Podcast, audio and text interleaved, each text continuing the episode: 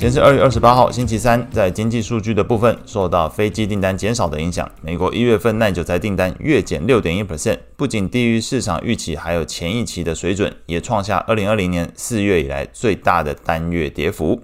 美国二月份的消费者信心同样出现下滑，并且低于市场预期的情况，是最近四个月以来首次下降。两项数据都意外走低，使得两年期美债利率有所回落。不过，市场的投资人焦点还是放在礼拜四的 PCE 数据表现上，整体盘势略显焦灼，追高意愿相对薄弱，反而是在往这个中小型股移动的意愿更多，增加了市场广度。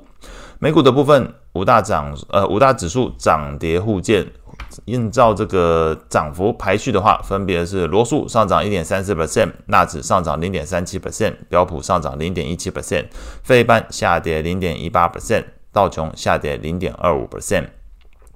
情绪面的部分，恐慌指数 VIX 下跌二点一一 percent，收在十三点四五。CNN 的恐贪指标状态维持在极度贪婪的阶段，指标读数上升，从七十五上升到七十八。美股七雄涨多跌少，脸书涨幅超过一个 percent，表现最为亮眼，收高一点一零 percent。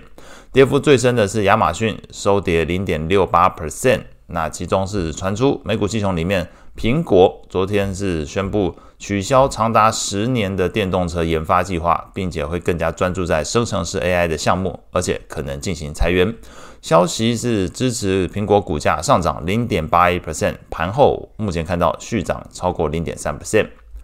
标普十一大类股里面，涨幅前三名分别是公用事业上涨一点八九 percent，通讯服务上涨一点零三 percent，材料类股上涨零点三五 percent。其中，通讯服务类股里面领涨的股票包含 Netflix 上涨二点三九 percent，迪士尼上涨一点六二 percent，脸书上涨一点一 percent。ETF 观察清单，中概股表现持续亮眼，金融中国指数还有这个 MSCI 中国 ETF 昨天的涨幅都在一点三 percent 之上。市场广度呢，在美股的部分也持续扩大，罗素两千 ETF 上涨一点四二 percent，标普等权重 ETF 上涨零点四四 percent，这两个 ETF 的涨幅都比标普百指数、标普五十 ETF 都来得多。那显示在整个市场目前来讲，可能追高意愿上面是有所保留，那更倾向于往中小型股、低基期而且本益比比较便宜的中概股这两个方向去做一个平衡式的布局。美债利率部分，美国两年期利率下降零点五六个基点，收在四点六九 percent。不过在十年期利率部分是上升一点七八个基点，收在四点三 percent。三十年期利率上升三点六六个基点，收在四点四三 percent。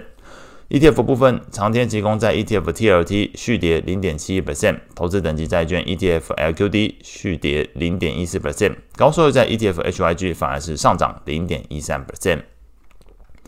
外汇市场部分，美元指数基本持平，小跌零点零一 percent，收在一零三点八一。那昨天公布的日本 CPI 年增率，还有核心 CPI 年增率两项数据都有所放缓，相对上一个月来说，但是。数据高于市场预期，那也由于两项数据都还在两 percent 之上的一个增幅哦，那是增添了市场对于日本央行三月份或四月份结束负利率政策的一个憧憬。那中场来看，日币是升值零点一四 percent，收在一五零点四八。那有消息指出，这个丰田长期被视为春斗的一个重要指标。那丰田会在二月二十八号还有三月六号举行劳资谈判。那表示二月二十八号今天就是第一轮的谈判哦。那预计整个到底呃加薪幅度在多少，会在三月十三号去做公布。所以大家目前市场就是在估三月或四月份日本央行有可能结束负利率政策，就是在关注。呃，薪资加薪的幅度的情形。